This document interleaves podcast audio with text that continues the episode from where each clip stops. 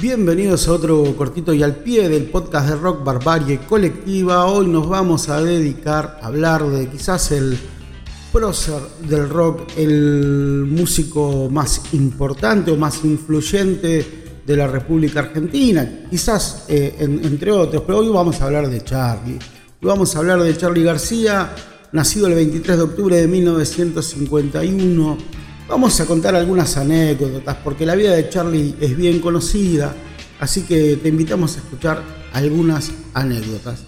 Probablemente este año un capítulo lo dediquemos a alguno de sus álbumes, así que arrancábamos para ir calentando motores con esta, data cortita de Charlie García.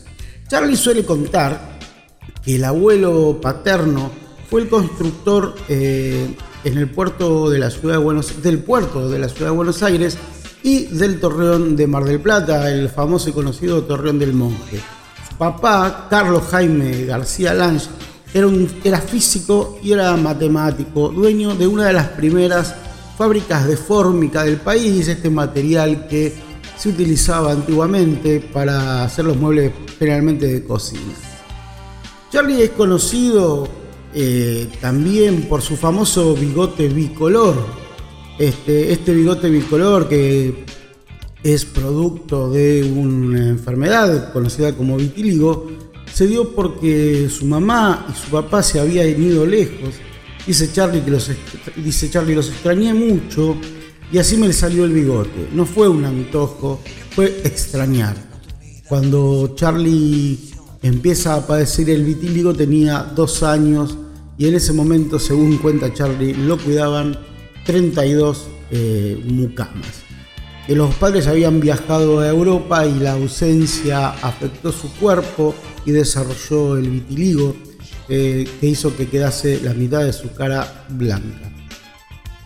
Conocemos todos que Charlie García tiene eh, oído absoluto y esto fue descubierto en una prueba, en la prueba de sonido de un concierto en la que participaba el pequeño Charlie García, dado que su mamá trabajaba eh, en un programa radial de nombre folclorísimo, y en ese momento Eduardo Falú, un eximio guitarrista, eh, estaba afinando su, guitarra, estaba templando su guitarra y este, el pequeño Charlie le asegura a Eduardo Falú que una de las cuerdas de la guitarra estaba desafinada.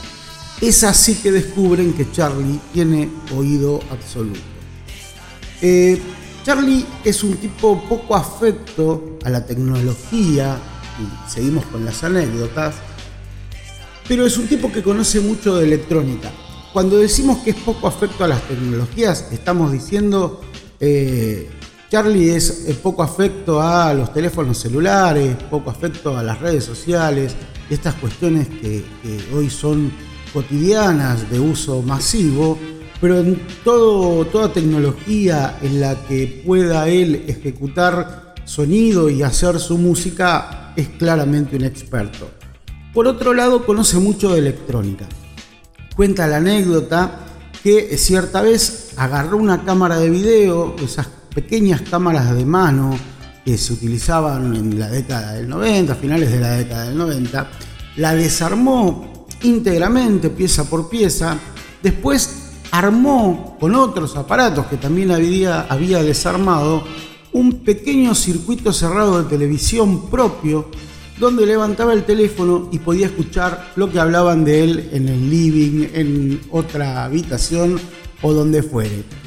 Así también descubrió algunas eh, deslealtades y traiciones y algunos robos, entre otras cosas. Eh, la anécdota que cuenta Juan C. de ratones, eh, en la que Charlie se compra todo lo que estaba en la vidriera del garbarino que se ubicaba enfrente de su departamento, también tiene que ver con este, esta relación con la electrónica que Charlie tenía, ¿no? Otra anécdota que podemos contar es, Charlie es clase 51, nació en 1951 y como muchos de los argentinos este, varones, eh, hizo el servicio militar, pero la verdad es que hacía de todo para lograr que le dieran de baja. Inventó enfermedades, este, eh, delirios, eh, simulaba locura y lo máximo que hizo fue pasear a un cadáver en una silla de ruedas. Y cuando le preguntaron por qué lo había hecho, contestó que lo había visto muy pálido. Siempre Charlie eh, utiliza la ironía como forma de humor, quizás la ironía la, la forma más inteligente de lo humor, ¿no? El periodista Carlos Polimeni, un periodista de espectáculos que en algún momento estuvo bastante ligado al rock, cuenta que en su departamento, el departamento que estaba ubicado en Coronel Díaz y Santa Fe, Charlie solía guardar miles de dólares debajo del colchón o en los bolsillos de los sacos que tenía colgados. Entonces el periodista le dice, ¿por qué no los depositas en un banco? A lo que Charlie le pregunta, ¿y pero a qué hora cierran los bancos? Y a las 3 o 4 de la tarde le contesta Polimeni. Jamás en mi vida estoy levantado a esa hora, dijo Charlie, y ahí cerró la cuestión. Durante el concierto, y esto lo ha contado Charlie de primera mano, durante el concierto organizado en 1988 por Amnesty International, que juntó a músicos de la talla de Sting, Peter Gabriel, Bruce Springsteen, Charlie, que estaba bastante nervioso, le dijo a Bruce Springsteen, el apodo es el jefe, el apodo de Springsteen, acá el jefe soy yo, porque Bruce Springsteen no quería figuras locales en el show. Así que sacó, chapeó Charlie y así se terminó la discusión. Antes de cumplir los 64 años, Charlie estuvo internado unos días por una operación de cadera y entonces para el festejo de su cumpleaños número 64 eh, les pidió a sus invitados que asistieran todos en silla de ruedas. Dice Charlie en algún reportaje que le han hecho por ahí Hice canción para mi muerte cuando estaba en el servicio militar. Me acuerdo que estaba en el hospital militar, había tenido unos problemas, unos problemas de salud. Y un poco inspirándome con todo el clima del hospital y todas esas historias, hice una canción para la muerte. Que en el fondo es optimista, pero en el momento reflejaba todo lo que sentía. Fue el último tema que compuse antes de grabar Vida todos los temas eran temas que yo había empezado a hacer más o menos a los 15 años, 15, 16 años. Este fue el último que hice y me acuerdo que Álvarez de Movida fue el que más, al que más le impresionó y a mí también me, gustó, me gustaba mucho, quizás porque era nuevo. Entonces, entre los dos dijimos, bueno, este es el tema, digamos, el tema para pasar en la radio. Y así vamos a ir cerrando este cortito y al pie dedicado a algunas anécdotas relacionadas con el gran Charlie García. Y para cerrar vamos a contar la anécdota que a mí más me gusta. Charlie tuvo un fuerte cruce con el periodista Jorge Lanata. El periodista le dijo, creo que hiciste grandes cosas y que después te empezaste a copiar a vos y creo que te das cuenta. A lo que el gran Charlie le contestó, y yo pienso que vos sos un pelotudo, igual que lo pensamos. Esto fue un cortito y al pie bien nacional, bien argento, dedicado a un grande como es Charlie García.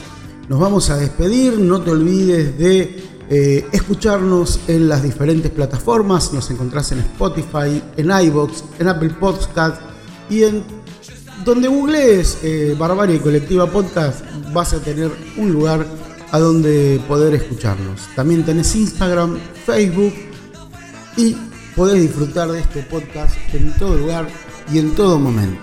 Vamos a despedir con un tema de Charlie que quizás sea inconsciente colectivo. Probablemente sea inconsciente colectivo, pero nos vamos a tomar un tiempo para decidirlo.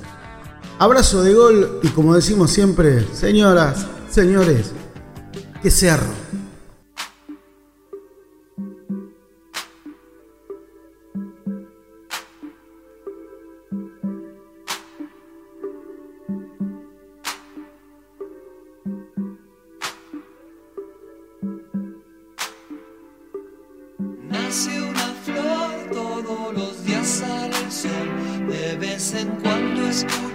Aquella voz, como de pan gustosa de cantar en los aleros de la mente con las chinchadas. Pero a la vez existe un transformador que se consume lo mejor que tenés atrás te pide más y más y llega un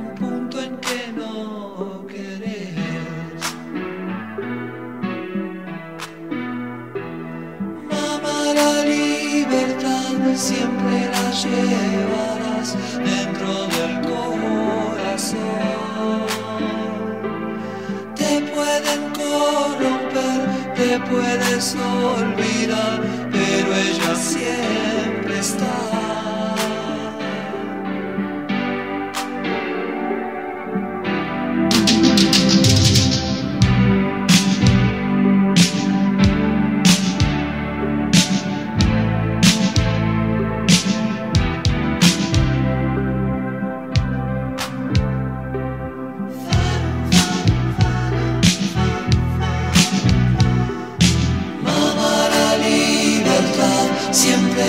Llevarás dentro del corazón.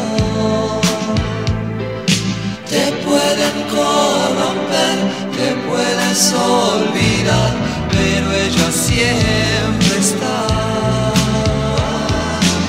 Ayer soñé con los hambrientos, los locos, los que se fueron, los que están en prisión. Hoy desperté esta canción que ya fue escrita hace tiempo atrás. Es necesario cantar de nuevo